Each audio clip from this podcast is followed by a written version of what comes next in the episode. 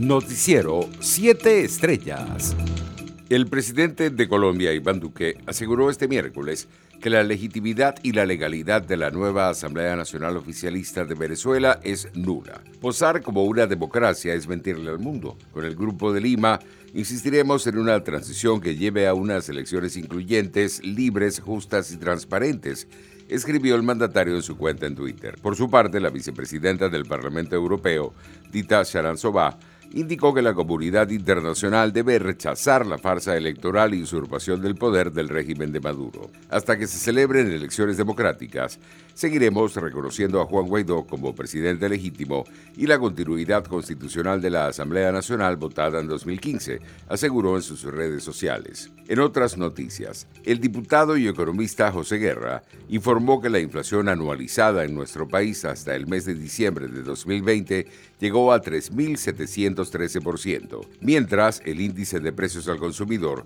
superó el 20% en el último mes del año, según cifras del Observatorio Venezolano de Finanzas. Internacionales. Bolivia otorgó la aprobación de emergencia para el uso de la vacuna Sputnik 5 contra el COVID-19, dijo este miércoles el Fondo Soberano Ruso RDIF. La vacuna fue registrada por el regulador boliviano, atendiendo a los resultados de los ensayos clínicos de fase 3 en Rusia, sin ensayos adicionales en el país sudamericano, sostuvo RDIF en un comunicado. El Fondo Soberano ruso dijo el 30 de diciembre que había acordado suministrar a Bolivia una cantidad suficiente de su vacuna de dos dosis Sputnik 5 contra el coronavirus para inmunizar a 2,6 millones de personas.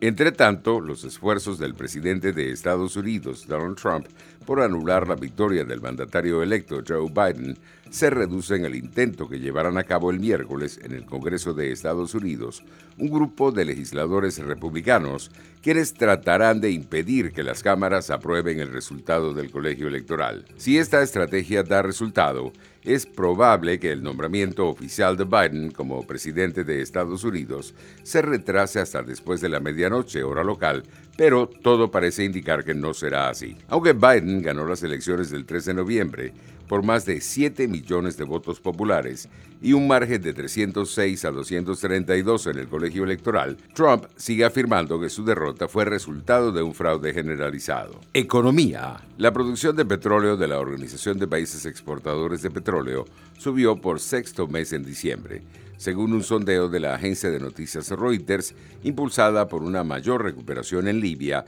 y pequeños aumentos en otros países del grupo. La OPEP, de 13 miembros, bombeó 25,59 millones de barriles por día en diciembre, de acuerdo al sondeo, un aumento de 280 mil barriles diarios frente a noviembre y un alza adicional desde un mínimo de tres décadas marcado en julio. El mercado prevé que la producción del grupo aumente aún más en enero después de que la OPEP Plus, que agrupa al cartel petrolero y otros productores, incluida Rusia, acordó aliviar los recortes de bombeo. Los precios internacionales del crudo arrojaban resultados positivos en horas de la tarde. El WTI de referencia en Estados Unidos se ubicaba en 50 dólares con 88 centavos el barril, mientras el Brent de referencia en Europa se cotizaba en 54 dólares con 58 centavos. Deportes. Tigres de Aragua y Tiburones de la Guaira vivirán una doble cartelera dentro del estadio universitario a partir de las 5 de la tarde. Dos juegos que serán claves para el futuro de ambas novenas en la recta final de la zafra regular 2020-2021 de la Liga Venezolana de Béisbol Profesional.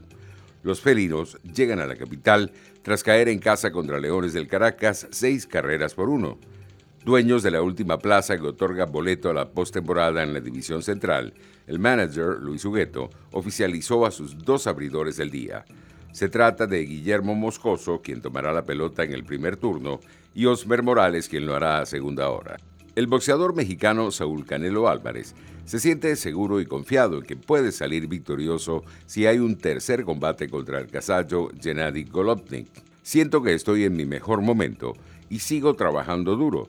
Si se da una tercera pelea, me siento también que podría noquearlo y provocarle un daño serio, destacó el tapatío en una reciente entrevista concedida al medio especializado The Ring. El Canelo, que viene de vencer en el pasado mes de diciembre al británico Callum Smith, cree que está en óptimas condiciones para futuros compromisos. Noticiero 7 Estrellas.